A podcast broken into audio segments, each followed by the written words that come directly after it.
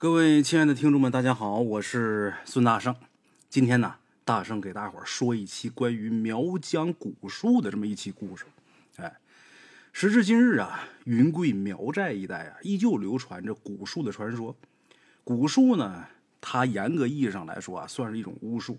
据说呢，是把多种带有剧毒的毒虫啊、蛇蝎呀、蜥蜴啊等等这些东西放到同一个器物里边，让其互相啃食、互相残杀。最后剩下的唯一存活的毒虫就是蛊，哎，蛊术的继承者呢多为女性，当然也不全是女的啊，也有很多比较厉害的蛊道师是男的，哎，有一些蛊道师呢多是以害人性命为生，当然比较厉害的那就直接被一些大财阀呀收为己用了。有好多人说呀，蛊术这东西都是以讹传讹，其实没有那么神奇的效果。但是据大圣所知啊。蛊术确确实实存在，而且现在也有很厉害的蛊道师，但是很少。像这种蛊道师啊，咱们普通人根本就没有机会去接触。他制出来的蛊啊，可以让一个人腰缠万贯，所以他不需要利用蛊术去害人性命，赚一点昧心的小钱。哎，当然这个只限于很厉害的蛊道师才有这个能力。江湖上有一些人呢，他懂一点蛊术，但是呢，他技术没有那么高超，没有那么大的能力，所以他只能利用他有限的这些知识，去坑人钱财或者去讹诈钱财。你要不给我钱，最后他利用这蛊术去害人啊！当然不能那么绝对说他用这个东西就是去害人性命，这么说不准确不严谨。但是他肯定是用这个东西去害人来达到他的目的。哎，咱们今天要说这个故事。给咱们提供故事的这位鬼友，他从小就出生在贵州，在这地方天生就流传蛊术的说法。在他们那儿啊，如果小孩不小心这个嘴上啊起了一个血泡，当母亲的呢一边慌忙的找针把这血泡给扎破，一边肯定是破口大骂：“招蛊了，招蛊了！”哎，挨千刀的，砍脑壳的，谁放的蛊我知道了啊！他不赶紧收回去，我饶不了他。要是吃鱼的时候不小心，哎，这鱼刺卡喉咙里边了，这当娘的肯定得让孩子哎吃几口饭，但这几口饭不能嚼，大口大口往下咽，把这鱼刺一股脑儿都顺着这饭给带下去。随后家大人把这孩子叫到大门口，让这孩子嘴里边默念谁谁谁的名字，然后这家大人啊，他认为谁家有蛊，他就喊谁谁家有蛊啊，他放蛊害我们家孩子，让我们家孩子找蛊，我知道了。他不赶紧把这鼓收回去，我饶不了他。哪天我抬粪临他们家门，捡石头砸他们家屋顶让大家伙都知道他们家有鼓。哎，他们家有儿子娶不来媳妇，有女儿嫁不出去。喊声当中充满愤怒和仇恨。哎，据说通过这种喊债的方式啊，放蛊的人要是听见了，心里边害怕，就会自动把这鼓收回去。这已经成了一种习俗了。那 咱们鬼友呢？从来没见过什么蛊术，他一直觉得这就是吓唬小孩的东西。但是他六岁那年，差点被蛊虫给要了小命。哎，话说那是一九九六年五月五号，他记得很清楚。当时他六岁，正是活泼的时候。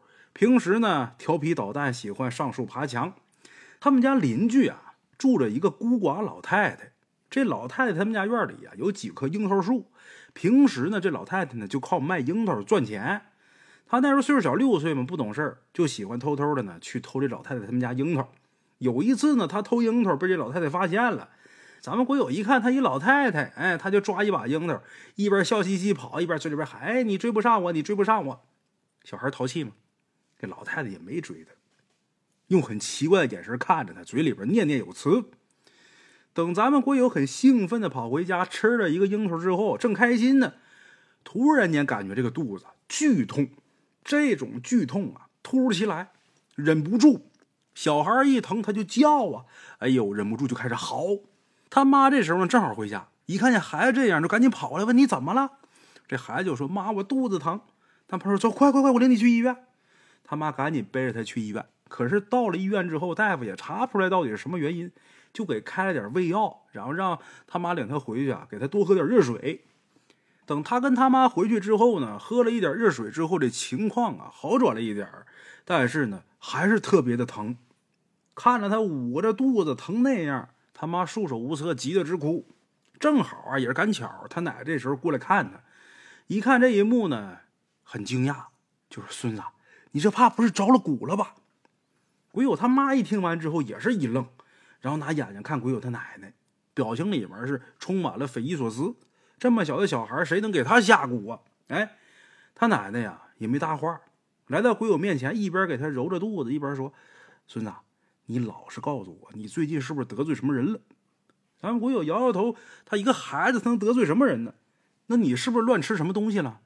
你看不见有人对你念念叨叨的呀？他奶奶说的又急又快。咱们国有一时之间，一个孩子也不知道怎么回答，但是啊，急中生智说：“我吃一把樱桃，那我偷的。”他奶说：“你赶紧跟我说说怎么回事啊！”于是呢，咱们国友就把这事情的经过跟他奶奶说了。他奶奶知道以后啊，马上明白了，转身就走出去了。过了一会儿，他奶奶回来了，还带回来他们家隔壁的那孤寡老太太来了。哎，他俩人站在鬼友面前，他奶奶跟这老太太呀，全都裹着头巾。用咱们国友听不懂的话，俩人在那说话。后来咱们国友才知道，他俩说的是苗语。虽然咱们鬼友啊听不懂他们在说什么，但是他能看得出来，他奶奶似乎啊在央个人这孤寡老太太，希望这老太太能高抬贵手，放过咱们鬼友。这老太太呢，虽然性格孤僻，但是呢不是坏人。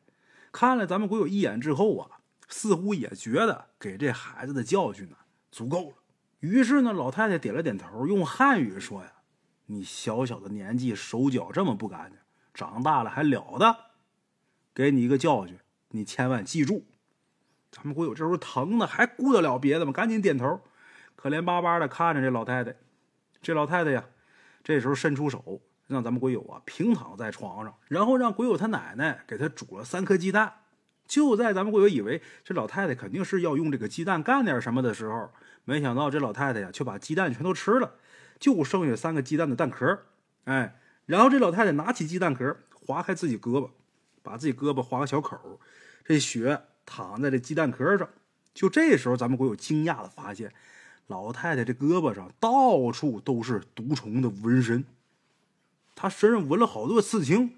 哎，之后这老太太呀，拿起鸡蛋壳，就这样在咱们国友肚子上不断的揉啊揉。这时候，咱们国友惊讶的发现，伴随着他的动作，他这肚子似乎没那么疼。而就这时候，他把这鸡蛋壳扣在咱们国友这肚脐眼上，国友就感觉肚子里边啊一疼，好像有什么东西啊往出钻。哎，感觉这东西钻出去了，他立马就觉得这肚子不疼了。就这时候，这老太太把鸡蛋放在一边，看了咱们国友一眼，说：“记住啊，以后可不敢这样了。”说完之后，老太太转身就走了。鬼友他奶奶呀，赶紧去送他。等回来的时候，鬼友他奶奶狠狠的瞪了他一眼：“你看你干的好事儿，幸好人家不计较，要不然非要你半条命不可呀。”鬼友这时候心里边很诧异，忍不住就问：“奶奶，那老太太到底是谁呀？”他奶奶跟他说：“人家呀，她是黑苗中的蛊婆。”哎，鬼友他奶奶这话让咱们鬼友大惊失色。这黑苗啊，是。苗族当中的一个分支，这一脉最擅长的就是蛊术，其中最擅长治蛊的就是蛊婆。哎，在咱们鬼友他们当地啊，有小孩要是不睡觉闹的话，大人就拿这蛊婆来吓唬孩子。哎，你再不睡啊，蛊婆来了。小孩听完这个，乖乖的就睡去了。哎，这时候鬼友他奶奶说呀：“看看这鸡蛋壳吧，要不是就是教训你一下，早让你肠穿肚烂了。”说话之间，鬼友他奶奶掰开那个空空的鸡蛋壳，鸡蛋壳里边东西让咱们鬼友大惊失色。什么呢？几个空荡荡的鸡蛋壳里边竟然蠕动着一条接着一条黑色的虫子。这些都是从那鬼友那肚脐眼里边跑出来的。咱们鬼友看到这儿啊，吓坏了。鬼友他奶奶说：“你以为？以后别再手脚不干净了。”鬼友他奶奶一边说一边拿眼睛瞪着他，鬼友点点头，彻底吓坏了。从那以后啊，咱们鬼友还真就彻底改掉那小偷小摸那毛病。哎，也是从那之后呢，他对隔壁这老婆婆呀开始关心起来了。平时有什么好吃的，都会给这老婆婆哎端出来。一来二去，他俩的关系啊慢慢也就好起来了。咱们鬼友这时候才知道这老婆婆的名字，他叫什么呢？叫古青兰。是一个孤寡老人，无儿无女，平时呢一个人住。咱们国友经常去看他，这老太太呢也很喜欢他，经常拿樱桃给他吃。咱们国友很好奇他的蛊术啊，一直想跟这老太太学，但是这老太太告诉他了，蛊术这东西传女不传男。咱们国友挺不高兴的，就一直啊央个老太太说：“你就教我呗，是吧？”老太太倒是教了他几招。他告诉咱们鬼友说：“如果去人多的地方，看见有人莫名其妙的对你动嘴巴，不管他是不是在下蛊。”都得用这拇指掐住自己的中指，哎，这样做一般的小蛊就可以预防了。不过，如果对方真的要害你的话，那这点手段呢，那就不管用了。咱们鬼友这时候也挺害怕，说：“那如果真有人要害我，我怎么办呢？”这时候老太太掐着他脸蛋就说：“傻小子，有我在，你怕什么呀？”咱们鬼友一想也是，嘿，这老太太呢，在咱们鬼友那地方不受待见。为什么呢？因为很多人知道她是蛊婆，所以对她呀特别的恐惧。哎，毕竟在他们那地方，这蛊术啊被传的越来越玄乎。传说中啊，治蛊的方法一般多是把多种带有剧毒的毒虫啊、蛇蝎、蜥蜴这些东西放到同一个容器里边，让其互相的啃食残杀，最后剩下唯一存活的毒虫，这就是蛊嘛。在前面提了，但是蛊这个东西啊，种类很多。影响比较大的有蛇蛊、犬蛊、猫蛊、这个蝎蛊、蛤蟆蛊、虫蛊、飞蛊等等等等。虽然说这个蛊表面上看是有形之物，但是自古以来，蛊就被认为是能飞游变幻、发光，像鬼怪一样来去无踪的神秘之物。哎，造蛊者呢，可以用蛊术遥控蛊虫，给施术对象带来各种疾病，甚至把这人给害死。因此呢，他们镇子里边啊，就流传一个谣言，说这个老太太呀，是因为用蛊术害死了人，才从打苗寨里边跑出来的。要不然，一般情况下，这黑苗啊，都只会待在苗寨里边。哎，大伙这么传，这老婆婆呀也不辩解，继续呢卖自己的樱桃。但是这个樱桃啊，不好卖。她平日过得紧紧巴巴的，因为都是邻居，咱们鬼友他们家呢，对他算是十分照料。咱们鬼友每次放学，他都会跟老婆婆说几句话，这也让鬼友他奶奶有时候啊都不高兴，说他妈这到底谁是你奶奶呀？啊，你怎么跟他那么亲呢？虽然大家伙都管这老太太叫古婆，咱们鬼友也领教了她的能力，但是咱们鬼友就是不怕她。但是她的蛊术呢，无论如何都不愿意教咱们鬼友。这老太太说：“如今这世道啊，蛊术已经没有用武之地了，终究是个害人的东西。”还是消失了好，似乎对于蛊术的消失，这老太太没有一点遗憾。她经常说，古代呀，苗族人与天斗、与地斗，动不动就碰见兵灾，得用这蛊术来防身。可是现如今太平盛世，这东西用不上了，用不上归用不上了，但是他蛊婆的这大名还是广为流传呢。哎，话说有这么一天呢，有这么一个开着轿车的男的。找到这姑婆了，找到这老太太了。到这之后，跟老太太说：“那个我老婆呀中了蛊术了，求求您，您千万救救她。”刚开始这老太太没答应，但是经不住这男的苦苦哀求，人呢都抹不开。最后她还是答应过去看看啊。坐上男人这车，等到地方之后，这老太太才发现他们去的这地方就是医院。走进医院之后，在一个病床上，一个女的全身浮肿。就这么在床上躺着，这女的这样子简直可以用惨不忍睹来形容，全身浮肿，没有一处好肉啊，脸更是涨得厉害，让人看一眼就吓得瑟瑟发抖。老太太看完之后叹了一口气，走过去，伸手放在这女的身上，先是扒开对方的眼睛，然后呢仔细瞧，瞧了半天，他这脸色逐渐就阴沉下来，然后跟这男的说：“你老婆呀，真是中了蛊了。”这男的说：“我也不知道啊，这大夫查不出来，就说他体内有很多微生物和寄生虫。这事儿有点麻烦。”老太太说：“你老婆确实是中蛊了，但是她中的蛊，应该是她自己下的。”这句话让这男的顿时就呆住了，不敢相信，怎么可能？他为什么要给自己下蛊？为什么要自己害自己呀？老太太说：“她根本就没想害自己，她是想害别人，结果养蛊为祸。”哼，送回去吧，这事儿我帮不了你。这男的脸一下就变色了，扑通一下给老太太跪地上，就说：“求求您，您救救我老婆吧！都是我的错，我鬼迷心窍了。”怎么回事？原来这男的呀，他是做海产生意的，在当地那个市里边啊，他一直有一个竞争对手，对方呢人脉很广，卖的海鲜又特别新鲜。这男的这生意啊，因为对手这竞争受到了很大的影响，断人财路如杀人父母啊！所以这男的对这个竞争对手特别的嫉妒，于是呢就想办法报复他。思前想后，他就想到了用蛊术这种办法，因为用别的办法弄不过人家呀，就想这个邪门外道。于是他就去找了一个大师，这大师据说是精通害人的蛊术，特别厉害。大师给了他一个坛子，在坛子里边。正是一条蛊虫，这大师告诉他这是血虫，只要用鲜血喂它七七四十九天，在这之后啊，把这虫子放到对方触手可及的地方，就能让对方中蛊。对方中蛊之后，最多七天他就会死，而且会以一种很神秘的方式死，就算是法医来调查也查不出来什么。这男的一听这个，那大喜过望，给了大师一大笔钱，带着血虫。就离开了。后来呢，他把这坛子给了他老婆，让他老婆帮忙养。他老婆呢，就开始养这个蛊虫。坛子里边是一条很大的血色的蜈蚣。每天呢，他老婆都会强忍着恶心，放一些人血来喂养这蜈蚣。就这么的养了四十九天，终于是大功告成了。这血蜈蚣已经养成了。这男的心里边高兴啊，知道自己那竞争对手好日子算是到头了。哎，但是就这时候，家里边的儿子。小孩们因为淘气，就把这个装有血蜈蚣这坛子给打翻了。这血蜈蚣这时候已经养成了，凶性大发，扑过来就咬这孩子。那为了保护自己儿子，这男他媳妇、孩子他妈拿手挡，结果这血蜈蚣就把他老婆的胳膊给咬住了。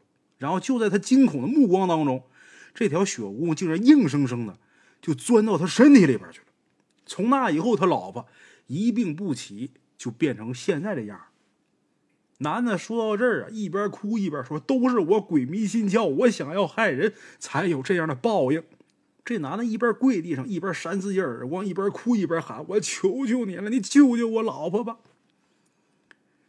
这老太太叹了一口气，最终还是点了点头，说：“行了，我救你老婆一命，但是你记住，用蛊术害人，可是要有报应。”这男的说：“我记下了，我不敢了。”于是呢，这老太太让这男的把他老婆接回家了，直接出院走了，不在医院里边，因为这东西在医院里边弄不了。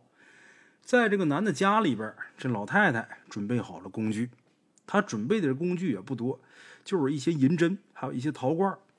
这男的他老婆呢，被放在床上，全身浮肿，已经这脸都走形了，看不清长什么模样。如果要不是他胸口还微微抬起，估计谁看见都以为他死了啊！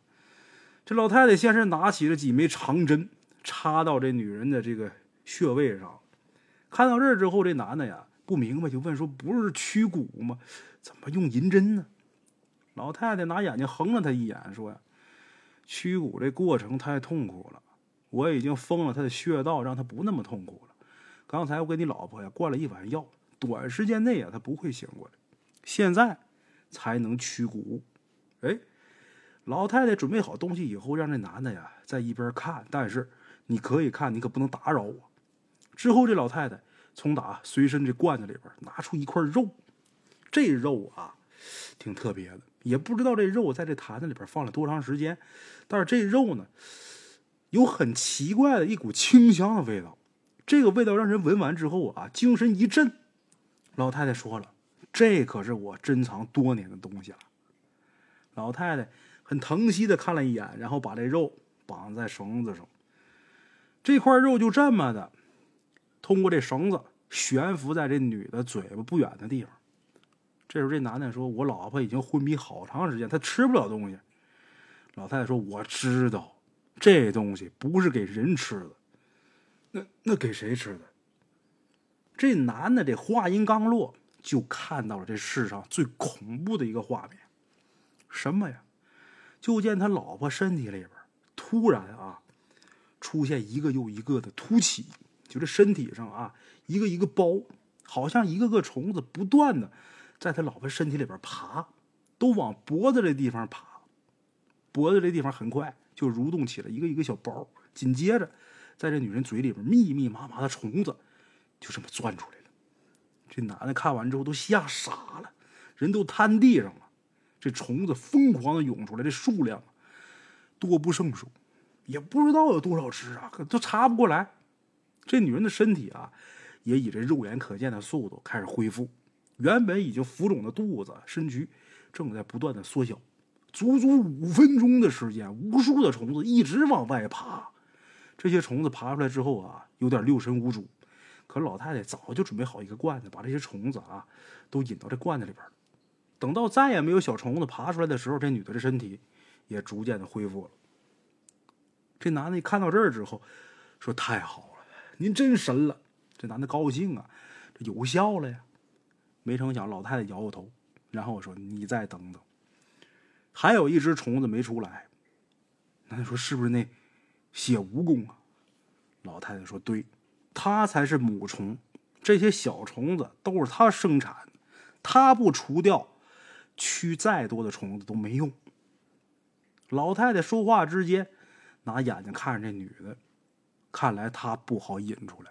这些小虫子拿这肉能引出来，但是这大的。引不出来。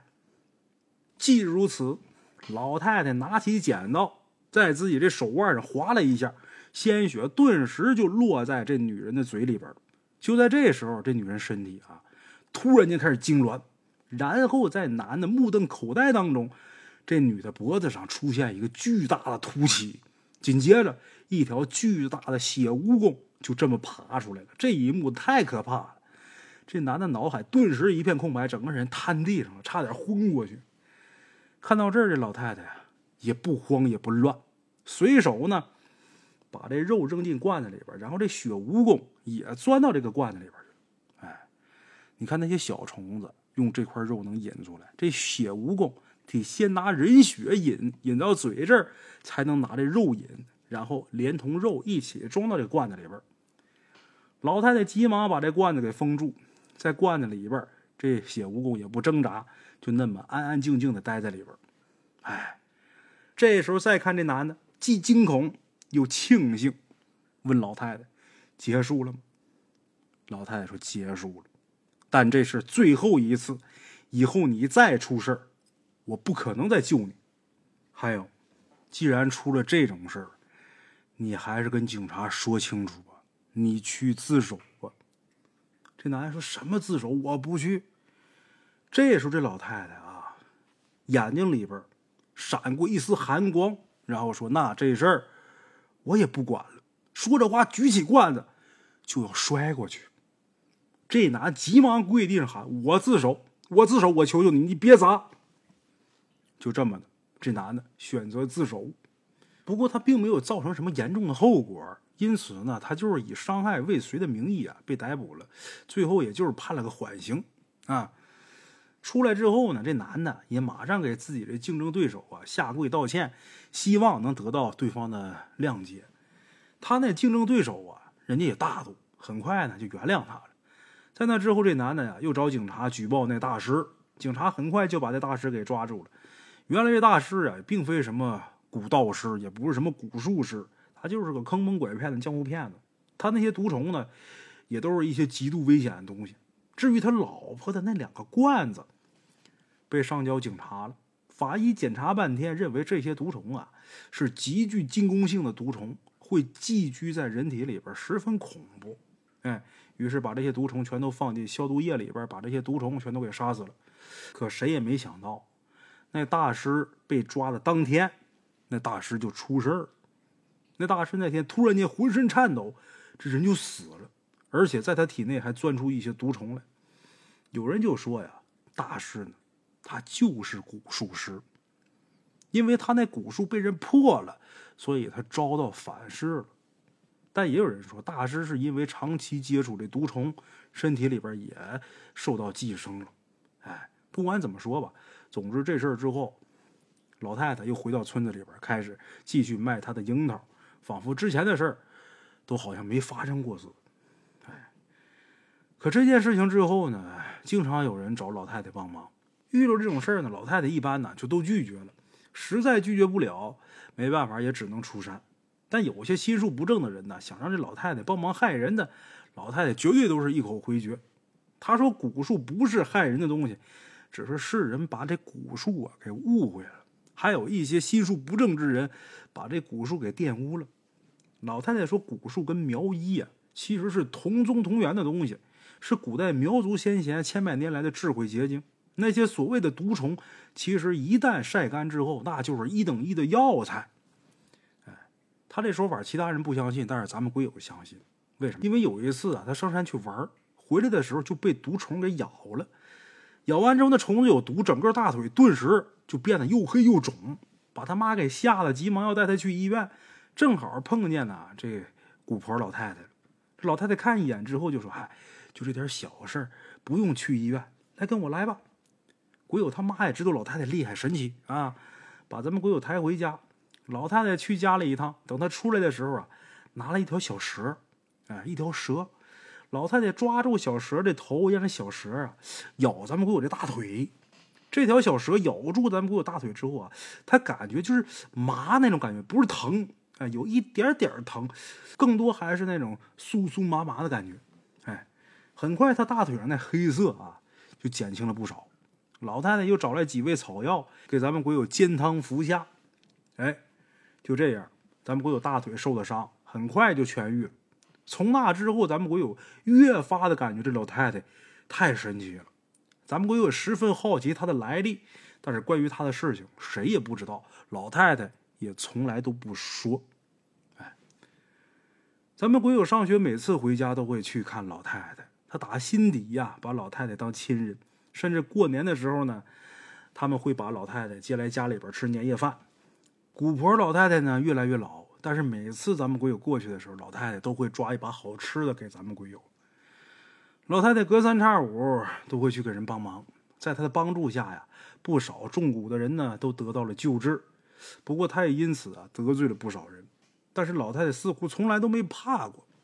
有一次咱们鬼友回家，回家之后，他第一时间去看这老太太，结果刚到他家，咱们鬼友就看见老太太躺在床上，脸色呀有点发黑。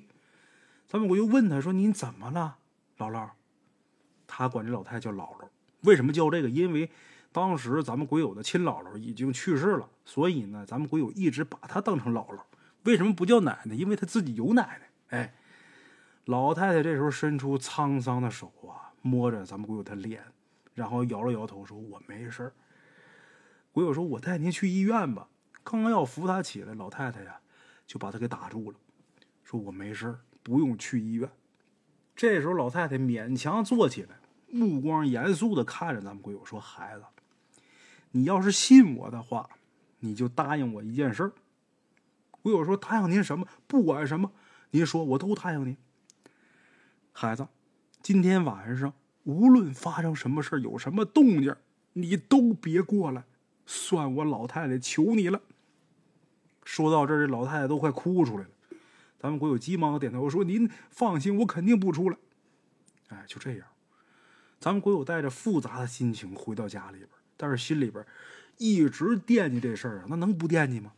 吃完饭，鬼友他奶奶偷偷的把咱们鬼友拉到一边说：“你姥姥的事儿啊，你千万别管。”咱们鬼友就问他奶奶说：“那姥姥到底怎么了呀？”他奶奶叹了一口气说：“呀，哎，你姥姥啊。”摊上大事他这些年破了不少蛊术，也救了不少人，但是救了人就会害了下蛊的人呢。听说这几天呢来了不少人，今天晚上呢要对付你姥姥。他鬼友一听这个什么，你你你说什么？那不行啊，我得去保护他去，我得去。但是鬼友他奶奶死死的拉着他，老太太都哭了，说你就听我一句劝吧，孙子，你要是去了。说不定连你这条小命都得搭上。咱们鬼友大哭一场，却无可奈何，内心深处深深的感觉到自己多么无力。到了晚上，邻居老太太家传来各种各样的声音，有惨叫声，也有人走路的声音，特别嘈杂。咱们鬼友忍不住了，哭着从床上爬起来，要去救姥姥。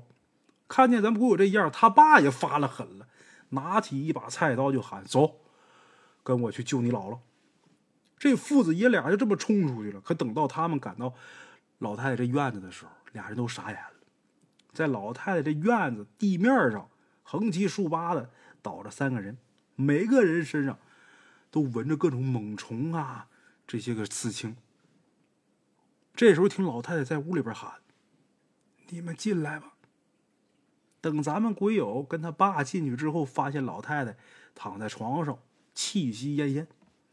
鬼友他父亲赶紧抱着老太太要去医院，老太太起初不答应，但是鬼友他爸说了一句话：“我儿子一直管你叫姥姥，那我也叫你一声妈，你要认我这干儿子，就没什么可说。”这下老太太眼泪下来，也不说什么了，紧紧的搂住咱们鬼友他父亲的脖子。就这样，他爸就抱着这老太太到了医院，住了几天院，老太太出院了。那么，至于那几具尸体呢，全被警察带走了。据说这几个人全都是臭名昭著的古术师，专门四处害人赚钱，甚至故意给人下蛊，然后呢，再以驱蛊的名义勒索钱财。如果有人敢不给钱，那这人就死定了；如果给了，那也是家破人亡的下场。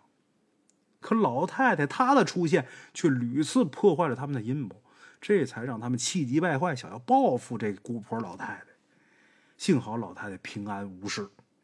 在那之后，这样的事儿也再也没有发生过。一方面是各种科学医学的进步，蛊术、微生物、病菌可以被克制了；第二就是会蛊术的人越来越少了，甚至有很多都是骗子把戏。老太太对于蛊术的凋零呢？没感到什么可惜，她光说，蛊术，它是救人的东西，是护身的东西，它也是害人的东西。没了就没了。咱们鬼友能感觉到，姥姥她的落寞。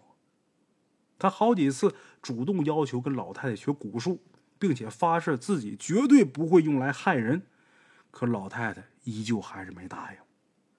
也许他想把这一身的能耐带进棺材吧。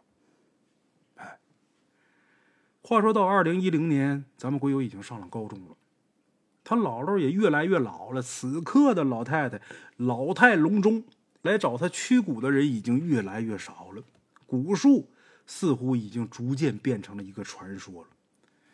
咱们鬼友经常把这件事儿告诉他的朋友，可他们一个都不相信，他们觉得蛊术啊，其实根本就不存在。咱们鬼友气不过，有一次趁着老师不注意，把一个罐子带进学校，想跟小伙伴炫耀一下，结果因为他的这个举动，差点酿成了大祸，几个小伙伴当场被毒虫叮咬住院，咱们鬼友也受到了重大处分。如果不是姥姥去医院把那几个小伙伴给救过来，恐怕他们不死也要残疾。哎，在那之后呢，咱们鬼友啊，在学校里边，反倒没人敢欺负他了。大家伙都传言咱们鬼友会蛊术啊！几个小伙伴出院以后呢，也十分的崇拜咱们鬼友。在他们眼中啊，咱们鬼友已然成为了武侠小说当中东邪西毒一样的人物啊！哎，高中三年，咱们鬼友没遭受一点儿欺负。嘿，这时候咱们鬼友才明白，为什么黑苗既是苗医又是蛊术师呢？正是是药三分毒。这蛊术也可以用来防身，不用遭别人欺负啊！哎，他上大学之后啊，咱们鬼友呢认识了一个女人，确切来说是一个女孩，叫柳青。柳青是本地人，长得特别漂亮，而且气质优雅。咱们鬼友这辈子都没见过这么漂亮的一女孩，他当时就动心了。可是咱们鬼友一个穷小子，根本觉得自己配不上她啊！大学两年期间，咱们鬼友一直在柳青身边，默默的保护她，关心她。他们俩也是无话不谈，仿佛是最好的朋友。好几次，咱们鬼友都想告白，但是每次呢都被柳青躲过去。有一次，咱们鬼友在一个酒局里边，他看着柳青跟隔壁系的一个富二代相聊甚欢，咱们鬼友感觉内心特别不是滋味，于是趁着酒劲儿跟他表白了，结果哄堂大笑。柳青尴尬的说：“你喝醉了。”鬼友说：“我没喝醉，你知道我，我一直都喜欢你。”但是柳青却说：“你也知道，我一直把你当朋友。”柳青低着头不敢看咱们鬼友，咱们鬼友点点头，心却无比的悲凉。这个结局，咱们鬼友呢，倒也不意外，因为他早就知道柳青其实从来没喜欢过他，他只不过是一直享受咱们鬼友对他的好。哎，在那之后啊，柳青跟那富二代两人谈恋爱了，他们的恋爱轰轰烈烈，整个戏都知道，而咱们鬼友却成了最痛苦的人，看着他们成双入对，咱们鬼友感觉痛苦万分，嫉妒。慢慢的吞噬着咱们鬼友的心，这让咱们鬼友倍感煎熬。最可恨的是，富二代竟然牵着柳青的手，在咱们鬼友面前说一些讽刺的话。这个举动让咱们鬼友渐渐的内心当中产生了一个很可怕的想法。暑假，咱们鬼友回到家乡，在这地方，咱们鬼友又见到了姥姥。这时候，他奶奶已经去世了，姥姥也被鬼友他父母接进了家里边。看到咱们鬼友回来，姥姥伸出手抓住咱们鬼友的脑袋，很亲的说：“孩儿回来了。”这一次，咱们鬼友这表情却出奇的苦涩，然后跟这位姑婆姥姥说：“姥姥，我想求你一件事。”这时候的鬼友已经彻底失去了理智了。姑婆姥姥看着他这样子，表情很严肃。老太太点点头说：“行，你说说，到底什么事儿？”咱们鬼友坐在他面前，哭着把这件事情的经过全都告诉了他。老太太说：“哎，孩儿啊，你就放弃吧，人家不是我们能高攀的。”咱们鬼友说：“我放弃不了，姥姥，我真的爱上他了。要是没有他，我根本活不下去。”这时候的咱们鬼友因为被爱情折磨的快要死了，咱们鬼友拉着姥姥的手说。我求你了，姥姥，我求你了，你就教我蛊术吧！我要杀了那富二代，他不是什么好东西。柳青跟他在一起没有好下场。这时候的咱们鬼友，为了爱情，似乎已经可以抛弃一切了。没成想，姥姥摇摇头说：“呀，孩儿啊，你这么做是没用的。就算那富二代没了，那姑娘也不会看上你。到头来，你的一生都得被他给毁了。姥，那我怎么办呢？”姥姥这时候脸色复杂的看着咱们鬼友，似乎在犹豫。他这表情里边充满了沉思。可看着咱们鬼友痛苦的样子，老太太又下不定决心。也不知道过了多长时间，老太太咬牙说：“你知不知道情蛊？”咱们鬼友愣了一下，脸上多了一丝喜色。他之前听姥姥说过，情蛊这东西是最邪门的、最可怕的蛊。据传说，蚩尤后人苗人擅长用蛊，有一种情蛊，又名情花蛊，是苗族女孩所特有的，用心血加蛊炼成，每日以心血喂养，历经十年才能得一情蛊，可以下在饭菜里边，可以下在服饰上。苗族女孩多以情蛊下在自己情郎的身上，这个情蛊每月呀会发作一次。中蛊之人一想到心爱的人，这蛊就会啃噬他的心，让他心痛无比。唯有赶快见到心爱之人，这疼痛啊才会停止。如此撕心裂肺，也许正应了那句话：爱到极致如入魔。中了情蛊的人，如果不吃解药的话，在发作的时候，很多人会忍受不住痛苦，自杀身亡。这个情蛊啊，更是爱情坚决的捍卫者。一旦男方跟放蛊之外的第二个女人有性行为的话，这情蛊必然会发作，致其暴毙而死。当然啊，放蛊的女子也不能独活。爱是穿肠毒药，情蛊只有下蛊的女人可以解，但情蛊一解，女方就不能再有第二个男的了，要不然肯定也会香消玉殒。咱们鬼友跟姥姥说。姥姥，我记得这是女的给男的用的呀。姥姥说：“男的也可以用，但是没有那么大的效果。一旦种下情蛊，他就会对你死心塌地，但你从此也不能寻花问柳，否则你也会暴毙呀，孩子。”咱们鬼友急忙点点头，很兴奋的说：“有他在就好，我怎么可能去寻花问柳呢？”老太太说：“那就好。”姥姥点点头，然后说：“给我你的血，我给你做情蛊。”十天以后，老太太疲惫不堪的把一个罐子递给了咱们鬼友，然后交代：下完情蛊以后，你可千万别出轨，否则后果很严重。还有，你得好好待他。咱们鬼友点点头，很兴奋的拿着罐子离开了。临走的时候，姥姥把他送到了车站，目光里边充满了担忧。咱们鬼友抱了抱他姥姥，然后坐上了火车。回到大学之后，他马上约柳青吃饭，然后把情蛊下到柳青的衣服上。哎，结果没过几天，柳青就找到了咱们鬼友，说她跟她男朋友分手了。鬼友听完之后，自然是很高兴啊，急忙抱住柳青开始安慰，同时对她山盟海誓。就这样，过去没多长时间，柳青就成为了他的女朋友。那个时候，咱们鬼友仿佛啊是这个世界上最幸福的男人。他很兴奋的打电话告诉他姥姥这个消息，但是他姥姥的语气啊却很古怪。老太太说：“是吗？那你可别负了他呀。”“，那肯定的，姥姥。”哎，从那以后几个月里边，咱们鬼友拉着柳青的手，尽情的享受热恋带给他的那种感觉，两个人如胶似漆，到了没有办法分开的地步。但就在这时候，咱们鬼友的内心却开始纠结了。柳青对咱们鬼友的感情，难道都是因为情蛊吗？如果没有情蛊，他还会不会喜欢我呀？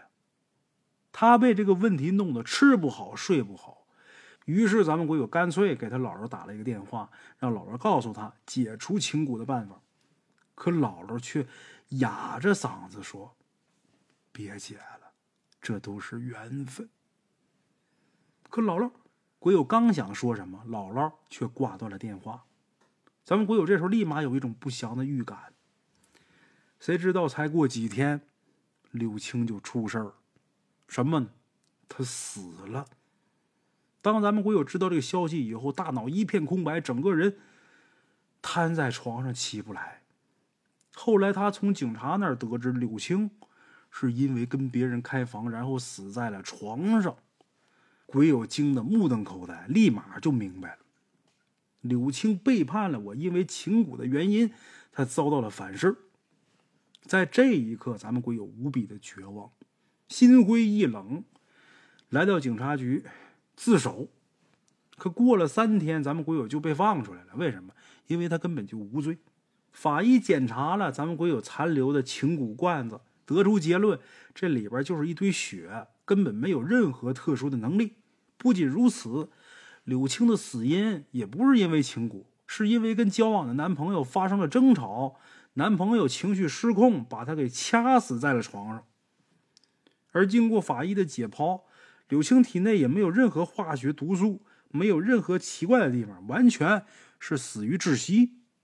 也就是说，所谓的情蛊根本就没起到任何的作用。哎临走的时候，警察安慰的拍了拍咱们鬼友的肩膀，告诉咱们鬼友以后啊，别干这种事儿。这世上怎么可能有情蛊这种东西？哎，咱们鬼友浑浑噩噩的回到宿舍，根本不敢相信这一切。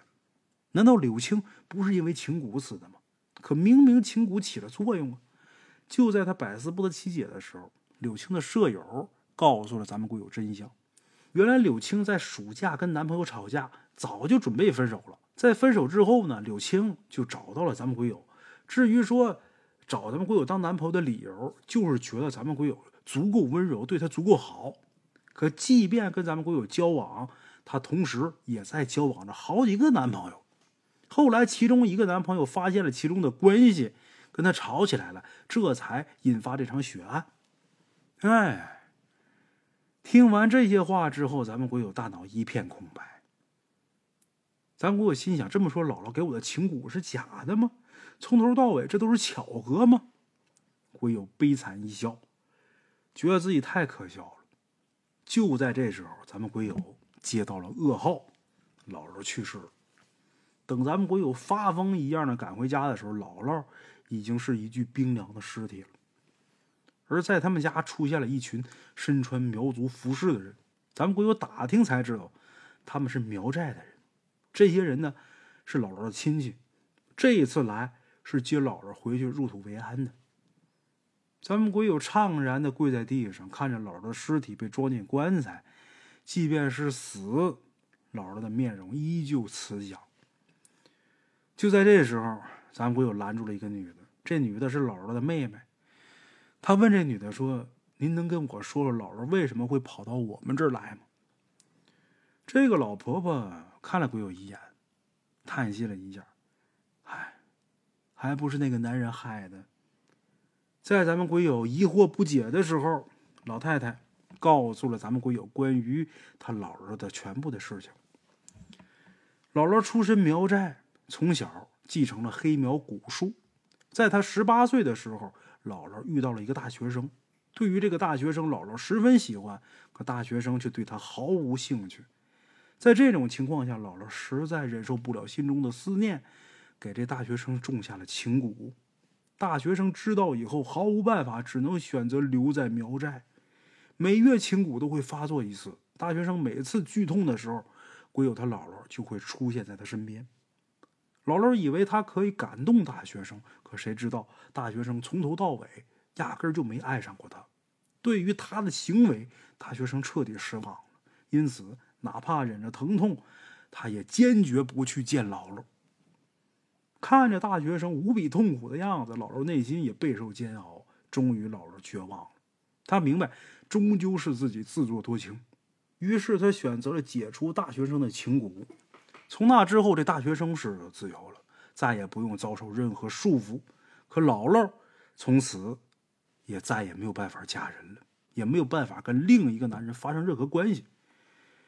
这就是情蛊，因情而生，因情而灭。于是，情蛊在姥姥的体内生长，成为了她永生永世的枷锁。直到有一天，姥姥离开了苗寨，没人知道她去哪儿了。咱们鬼友听完之后，泪流满面，一句话也没有说。三天之后，咱们鬼友去了苗寨，站在姥姥的墓碑前，直到现在，咱们鬼友也不知道情蛊到底存不存在，是否真的有那种神奇的魔力。鬼友也理解了临走的时候姥姥的眼神了，他明白了，就算他给我的情蛊是真的又如何？一个人的心若是不在了，就算有情蛊又能如何？鬼友叹了一口气，站起来，正准备离开，这时候，一个长得很俊俏的苗族少女站在了咱们鬼友面前，递给了他一块手绢大学生，别哭鼻子了，都这么大人了。咱们鬼友抬起头，透过阳光，一看是一位苗族少女，那么的纯真，那么的天真。一时间，咱们鬼友呆住了，很长时间都没说话。啊，关于这位古婆的一生就说完了，咱们今天的故事呢也结束了。在节目的最后呢，大圣衷心的希望有情人能终成眷属。有缘无分的人也不必勉强，啊，好了，我是孙大圣，咱们今天的这期节目就到这儿，下期见。